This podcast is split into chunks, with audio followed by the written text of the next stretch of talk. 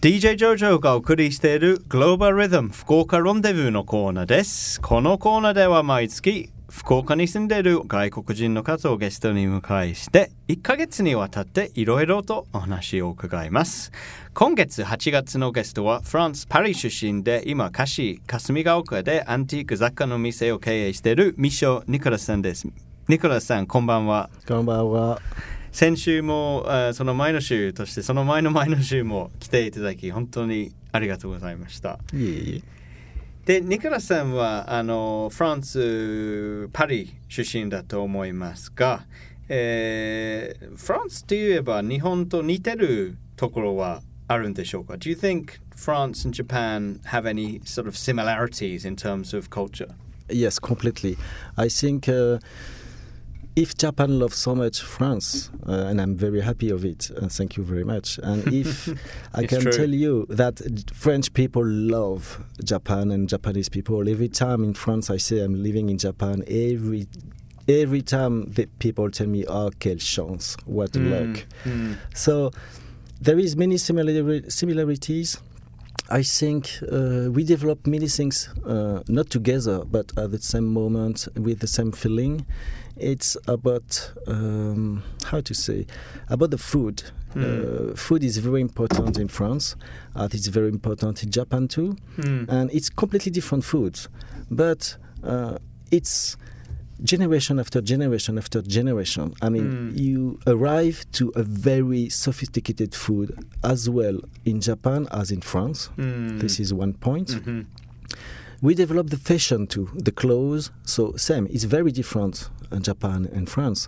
But I can tell you that French clothes are very Japan f- um, famous and uh, Yes. successful in Japan. Mm. But then I can tell you, every year when I go back in France and I bring back kimonos to my friends, they are so happy to wear a kimono after shower. Believe me. やっぱ日本人がフ,、まあ、フランスが大好きでフランスの人も日本が大大好きですね日本のファンが、えーたくさんあると思いますねフランスに でそれはまあフランスと日本は実は共通点が多くて、まあ、食べ物をすごい大事にするとか昔の伝統を、えー尊敬して次の世代に、えーその引き継いでもらうためにはあのきっちりしてるところとかまあファッションとかですね。あと車ですね。フランスも昔から車を作ってる会社も多いですね。レノ and、uh, Citroën and Yes, yes, yes. there's I fo- actually a lot of technology in, in France Yeah, I forgot to talk about that, but you are right. By the way, uh, one Japanese uh, company and one French company did marry as Renault Nissan.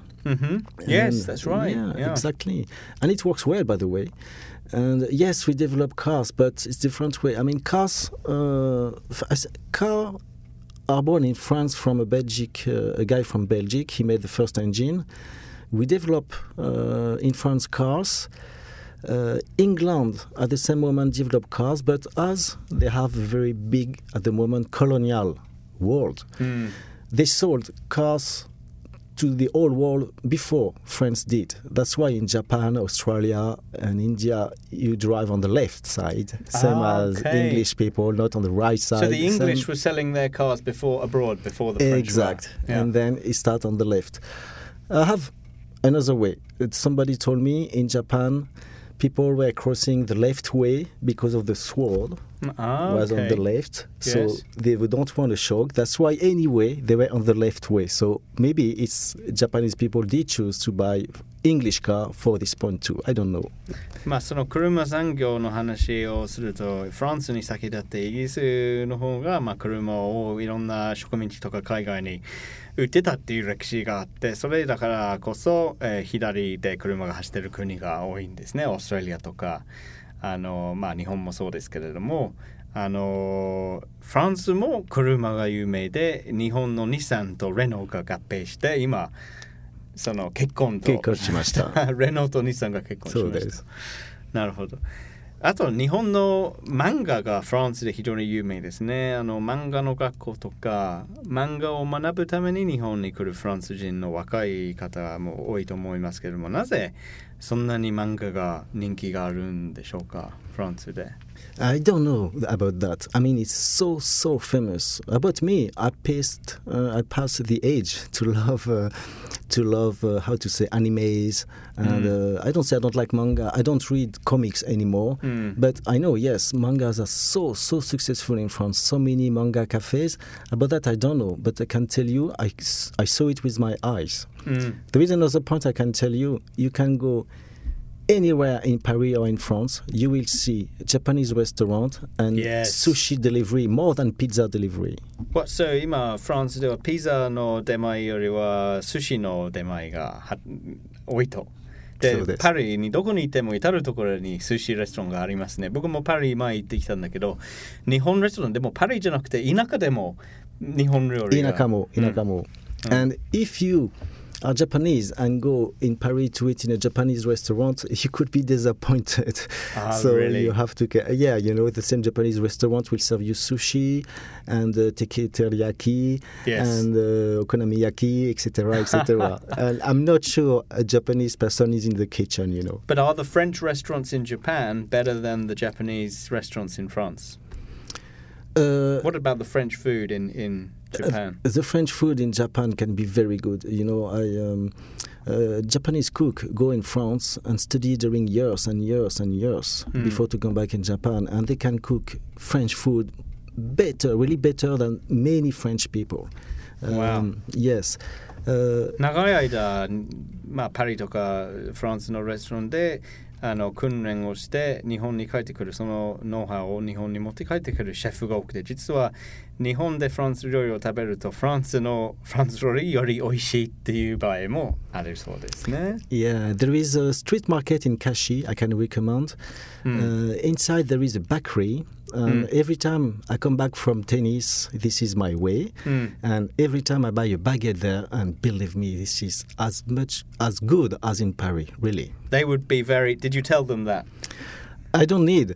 I Yeah. buy every time I baguette there, so I think they understood. The French guy buy their baguette, so I think it's enough. And what's the name of that street in Kashi? Do you know? I think it's uh, Market Street or Italian Street. Mhm. It must be written somewhere in kanji, and I, I can Mm. read only kanas. I'm 確 sorry. かカ宮前駅の近くの商店街ですね、うんでそこに、まあ、フランスのパン屋さんがあって、 えーフランカシミヤ前からえー歩いて5分ぐらいのところでえーそのフランスパンともう本当に同じが一緒とてもとてうんもすごい美味しい。とすごいしで必ずそこでバゲットをたえー買って食 Yeah, but they open at 10 a.m. In Mm. France, bakery open at 7 a.m.